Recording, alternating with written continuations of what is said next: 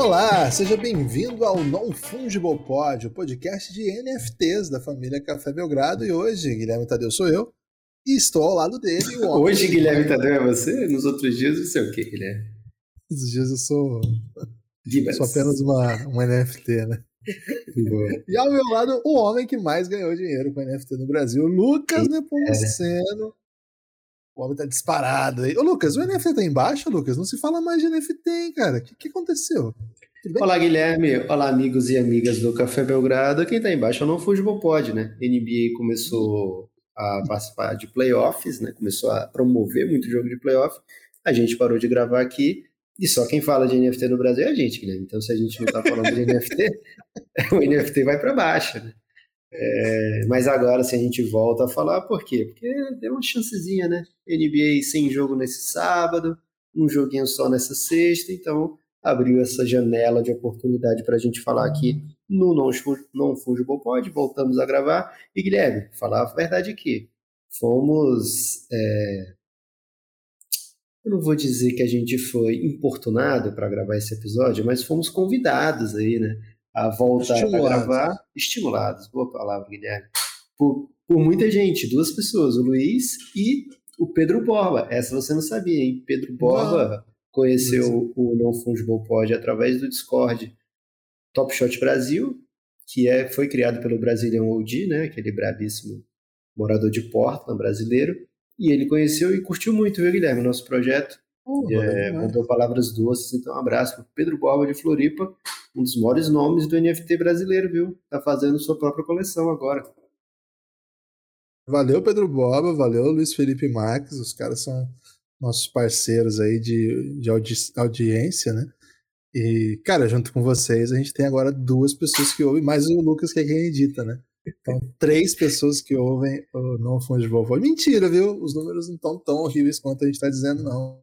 É legal saber, né, do interesse crescente aí da galera que entende a dinâmica. É, Lucas, mas assim, falando sério, teve aquele boom, que foi até o momento assim que a gente fez o podcast, né? Só se falava disso. Aí teve aquele hate sinistro e meio é, irreal até, e irracional que brotou do NFT. E agora tá numa pasmaceira, né? É, no sentido assim, de que quem mexia com, com NFT continuou mexendo, quem se interessou no princípio meio que deu uma desencanada. E quem fazia o hate agora tá concentrando no hate em outras coisas, né? Tem muita coisa para ir para ser odiada. O mercado de NFTs que você acompanha especificamente, né? Os projetos que você acompanha, é, os projetos que você investe, eles mudaram, acompanharam essa dinâmica que me parece ser mais própria das redes sociais Existe algum movimento nesse sentido ou isso é mais ilusão de quem está olhando de fora? Qual é a sua impressão sobre o atual momento? Porque saiu recentemente matérias aí dizendo, ó, oh, o cara que comprou o NFT lá do criador do Twitter é, pagou não sei quantos milhões, agora tentou vender por 500 dólares, ninguém comprou, tá? Dá aquela impressão assim, nossa, todo mundo que entrou nessa se deu muito mal. Não é bem assim a vida. Fazer um uma apanhadinho. É, eu diria até uma, uma olhada de cima, assim, né? Um, um Google Earth da situação, assim. Boa. Guilherme, por mais que a gente tenha aqui um podcast de, sobre NFTs, quero deixar claro sempre aqui, né, que não trabalhamos com indicações financeiras, né? A gente não, não, não sugere aqui nenhum tipo de, de dicas de investimento. Até evito falar a palavra investir em NFT, porque porque não é a minha vibe, não é o meu jeito de olhar para NFT, tá? Então, se eu não uso essa palavra para o que eu faço, eu não devo indicar para os outros, ó, oh, investe nisso aqui. Eu nunca vou falar investe no NBA Top Shot. É, eu pergunto se você gosta de coleção, e aí é, é, esse tipo de coisa eu gosto, a gente conversa sobre isso. Né? É, Guilherme, o NFT, ele, ele, assim como boa parte das tecnologias, lembra quando o pessoal estava fazendo usando aquele aplicativo de, de, de cara que trocava as caras, deixava você velho, você Face jovem. App. Uhum. Face App. Ele meio que obrigava todo mundo a, a, ter, né? Pô, eu tenho que todo mundo tem, né? Eu tenho que fazer eu meu Face App. É, a gente até usa, né? Na Tabum, nas lives da Tabum, a gente usa é. imagens, né? Geradas por aquele aplicativo.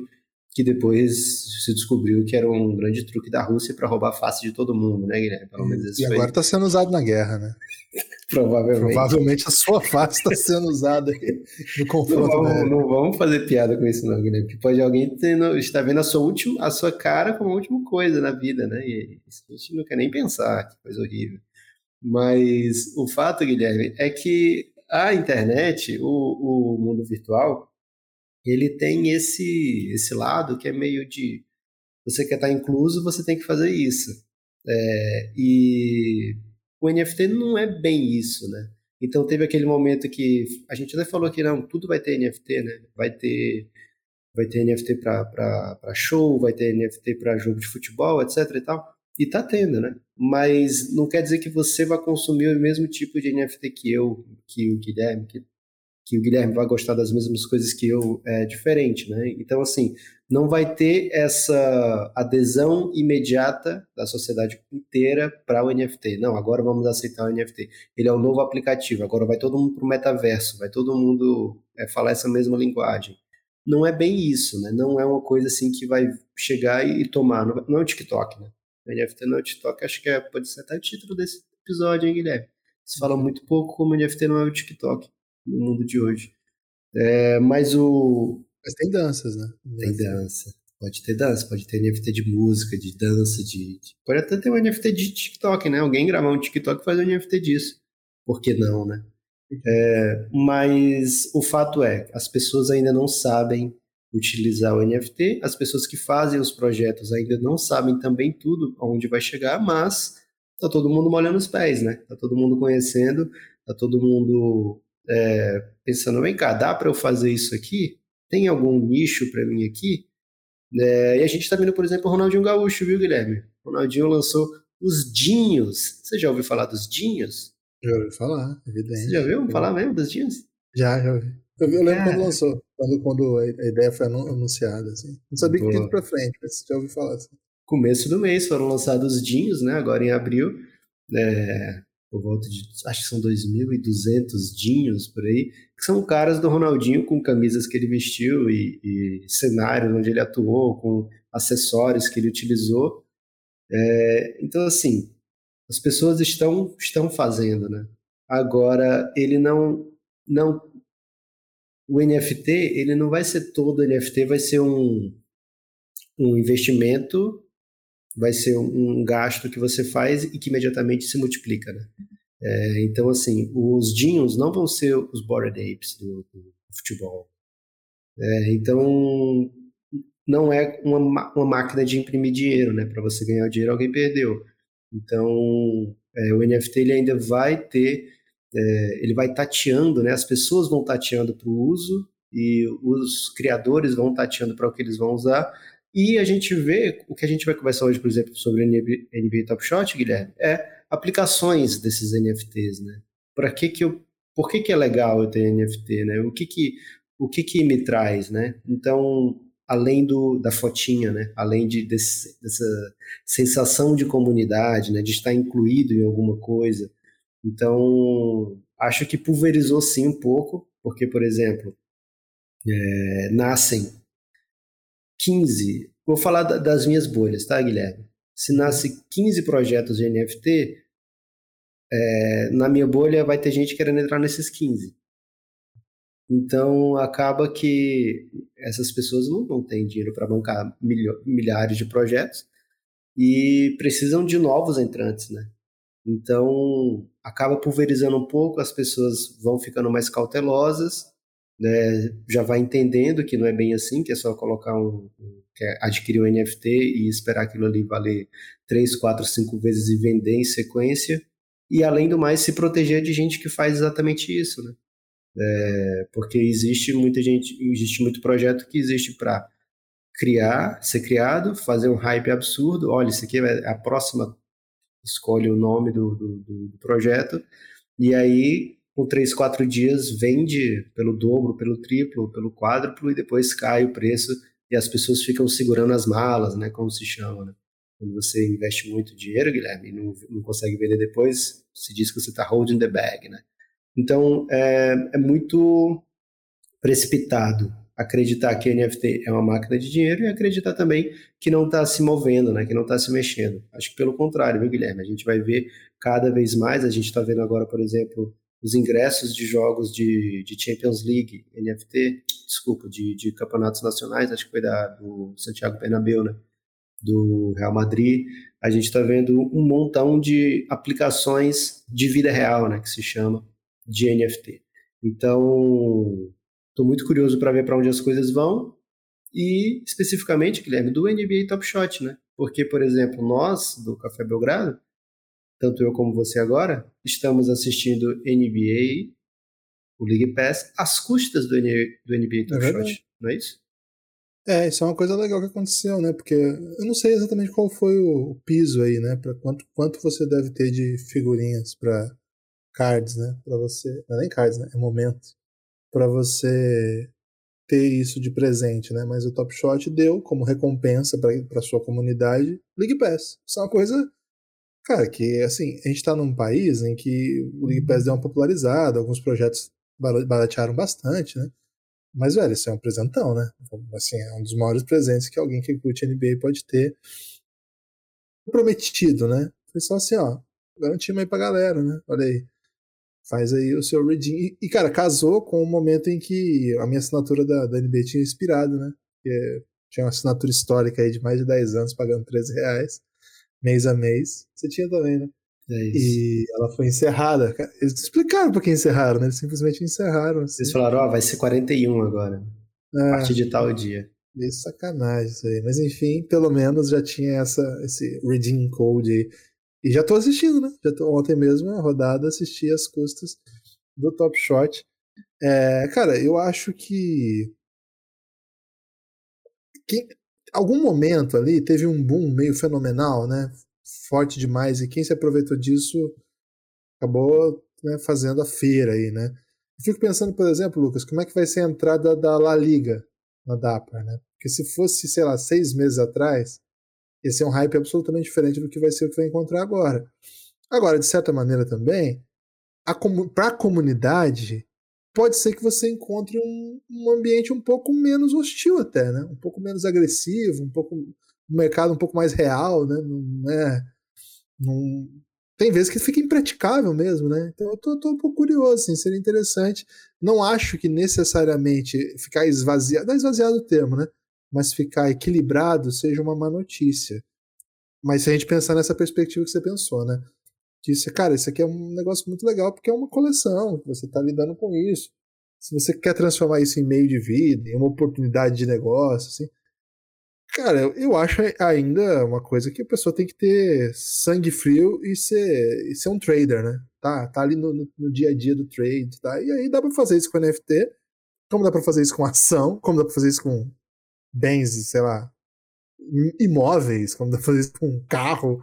Cara, eu tenho um amigo meu, Lucas, que todo ano ele tá com o carro do ano, cara. E é inacreditável, ele ganha dinheiro. Ele, ele vende o carro mais caro do que o outro e é sempre melhor. É inacreditável os, os moves que ele faz é um trader de carros usados, vamos dizer assim. Então, acho que tem para tudo. Tem quem sabe usar, tem quem consegue usar muito bem. Tem quem se empolga e acaba sendo o otário do rolê. Claro que tem, cara. Tudo tem.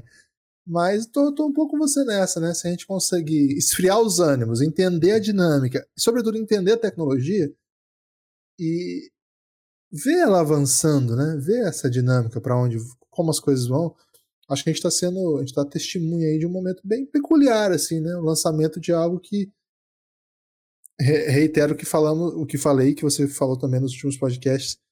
Cara, não dá para remar contra a maré para onde as coisas vão. Isso tem é uma novidade que se impõe. O que você vai fazer com isso? Bom, vamos ver.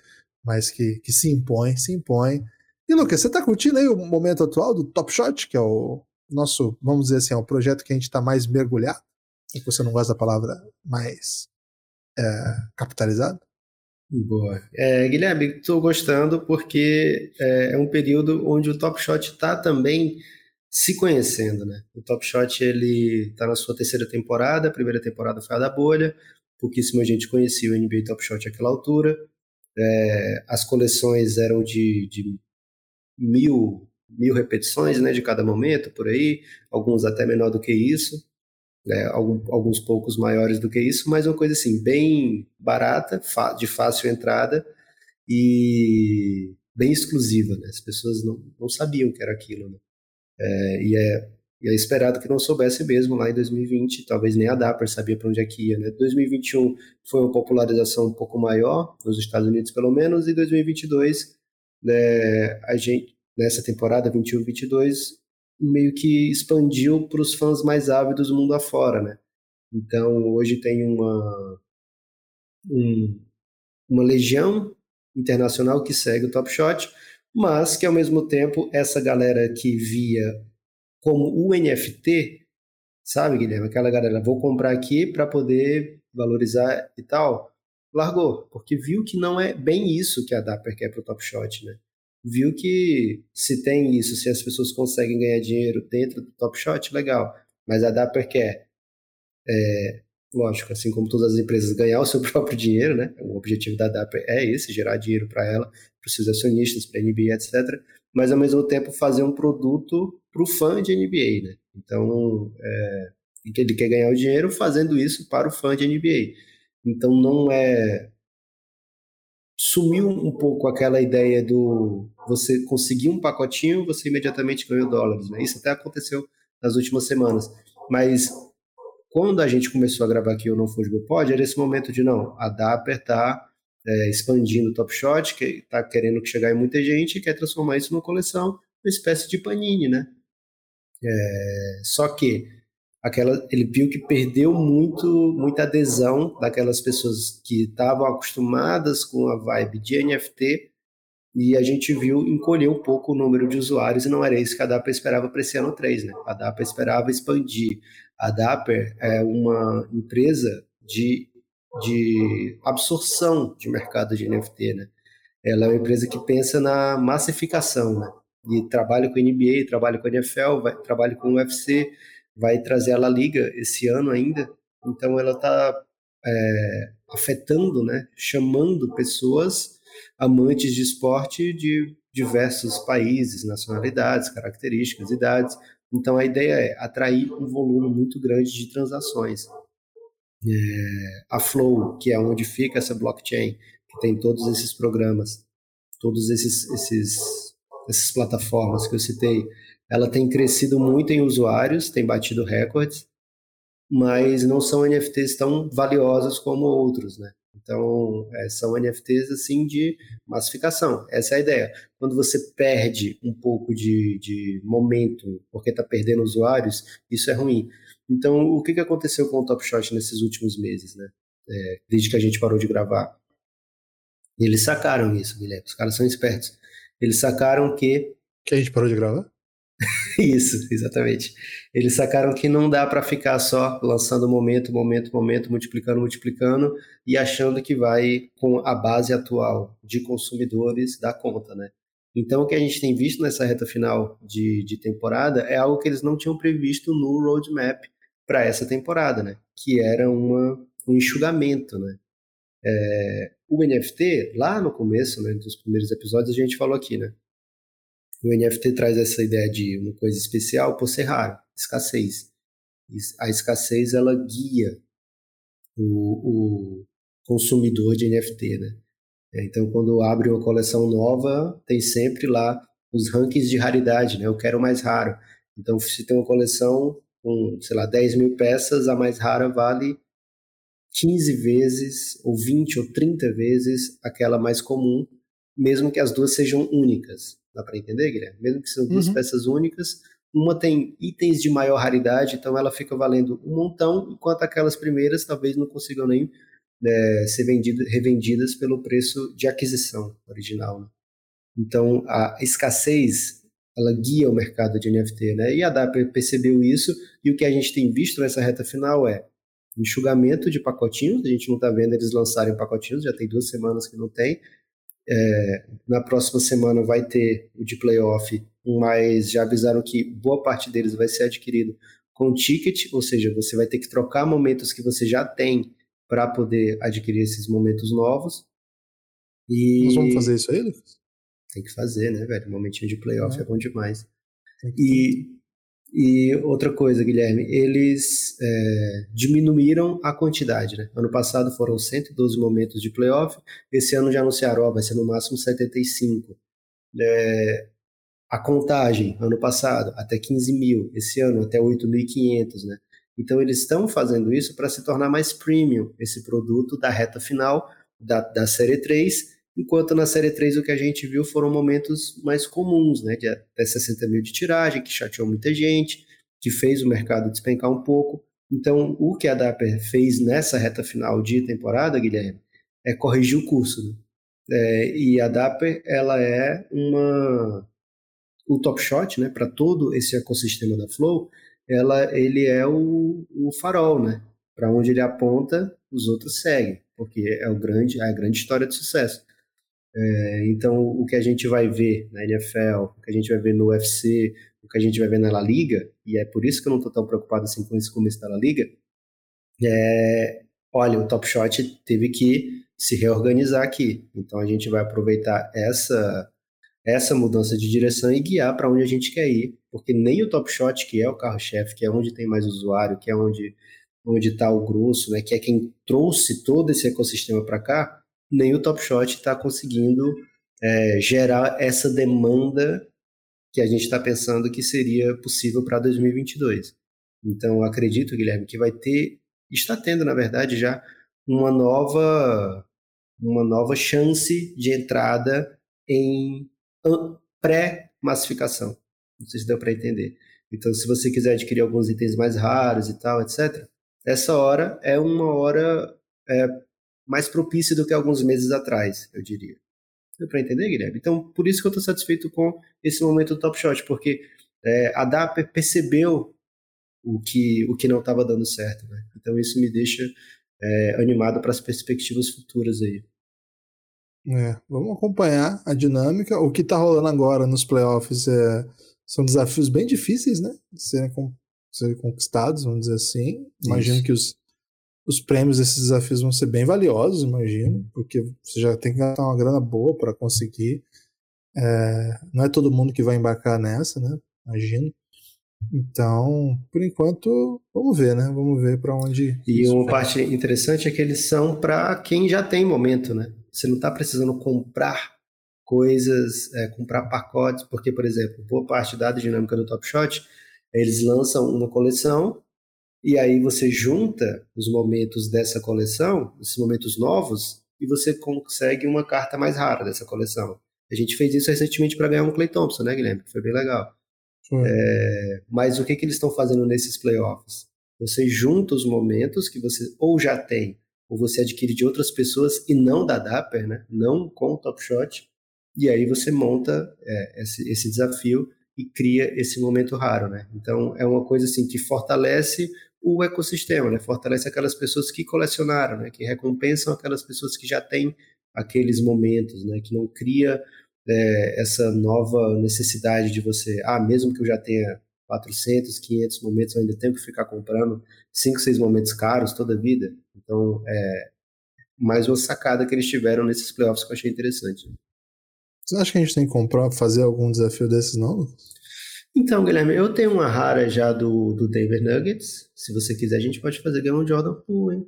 Eu posso mandar pro Belgradão? E aí você ah. adquire só os dos playoffs que, que não tem e a gente faz um Jordan Poolzinho. Você acha? Mas você acha, por exemplo, né? Eu tava vendo aqui o desafio do Dallas, né? Que é. Quem que vai ser o presente do desafio do Ainda Dallas? não disse, né? Mas provavelmente deve ser o Luca, não é possível. Então, Pode ser um Jalen então, Brunson, né? De repente. É. Quem que teve a jogada mais irada desse, desse Dallas e Jazz? Ah, é Luca, né? Deve ter, algum Lucazinho, né? E aí você tem, né? Essas figurinhas e tal. Aí você tem que ter uma rara de um dos dois, né? Do Jazz uhum. ou do Memphis. E aí Isso. você.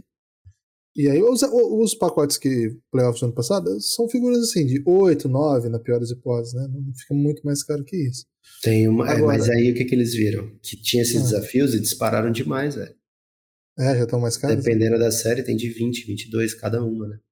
É, puxado. Enfim, mas aí a questão é, aí você tem os raros, né? Aí você tem, por exemplo, aqui um Mike Conley, que raro, tá é uma tiragem 749 e tá 67. Não seria uma boa fazer uma aquisição dessa, por exemplo? Porque talvez a figurinha você fique com essa rara e ainda vem uma, uma boa aí, né? Nesse, nessa, nesse desafio. Quem sabe um Luca. Você acha que não valeria? Vamos esperar saber qual vai ser o desafio, né? De repente a gente, sabendo antes se for o Luca, a gente se anima. Mas, não sendo, a gente pode fazer, como eu disse, tem uma rara do Minnesota e tem uma do Denver. Então a gente poderia fazer um desses dois aí. Eu te ajudo, ajudo o Belgradão a montar, hein, Guilherme? Vamos, vamos trabalhar. Ideia. Vamos trabalhar nisso aí, velho. Vamos, Boa. vamos manter Excelente. isso aí.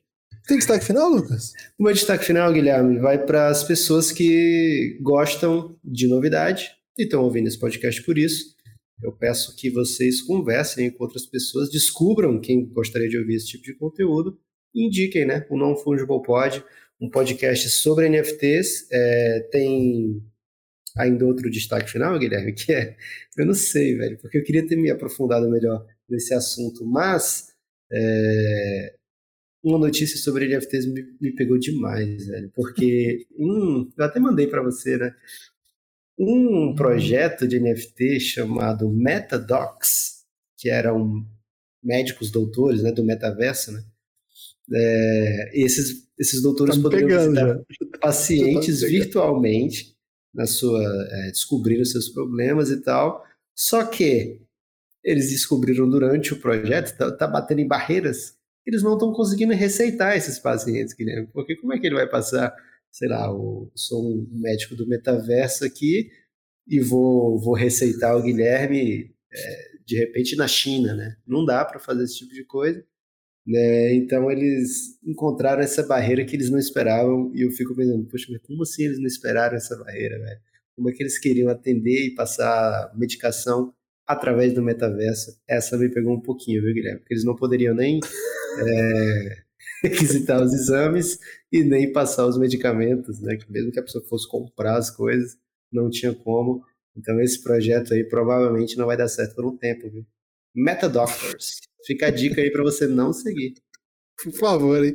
Ô, Lucas, tem novidade aí do mundo do Neymar no NFT, viu? Você sabe Ih, que ele tem usado rapaz. aquele Bored Ape dele em todo canto, né? Ele meteu, meteu até um, um, casacão épico, né, do, do Bored Ape. Agora, Lucas, ele investiu num assim chamado spin-off do Bored Ape, que é o Mutant Ape. Você tá familiarizado com o Mutant Ape? Claro, pô. Isso. Neymar comprou um Mutante Ape, né? E pagou 800 mil reais, né? Equivalente a 800 mil reais. 9,3 Ethereum, pouco mais de 37 mil dólares. É... Se o Top Shot é o, é o farol, né, Guilherme, para esses outros, esses outros projetos esportivos da DAPA, o Bora de Ape tem, tem tomado a tocha para o mundo do NFT como um todo, né? Eles lançaram a moeda recentemente, eles lançaram os próprios derivativos, né? Mutant Ape é um deles. É, eles estão lançando um mundo de metaverso onde eles estão vendendo terra é, no metaverso. Então, assim, é, segue, segue o líder, né? Adquiriram, né? Adquiriram o CryptoPunks, né? A empresa. Então, poxa, os caras estão tão, tão virados no giraia, como se diz. E o mutante a gente podia transformar em. A gente podia transformar isso em NFT, viu? Virado no giraia. Um giraia virado, de repente. Ô Lucas, o mutante do Neymar é um pouco aterrorizante, viu? Preciso, vou te mandar aqui, não sei se você já está familiarizado. O que, que, que, ele tem de mais aterrorizante? Tenta explicar em três palavras como é o mutante do Neymar. Cara, ele é um macaco, né? Mas é um macaco mutante. Então, assim, ele tem os dentes bem, bem afiados. agressivos. Afiados, não é bem afiados o termo, né? Eles parecem pedras, cores é, complexas. O cabelo dele parece uma batata frita. Uhum. E o, todo, todo o, o rosto dele, na verdade o rosto e o pescoço, ele tem a, a ele tem a textura do cerebelo. Sabe? Ih, rapaz. É, Será que é o mesmo gosto também? Cerebelo? Forte abraço.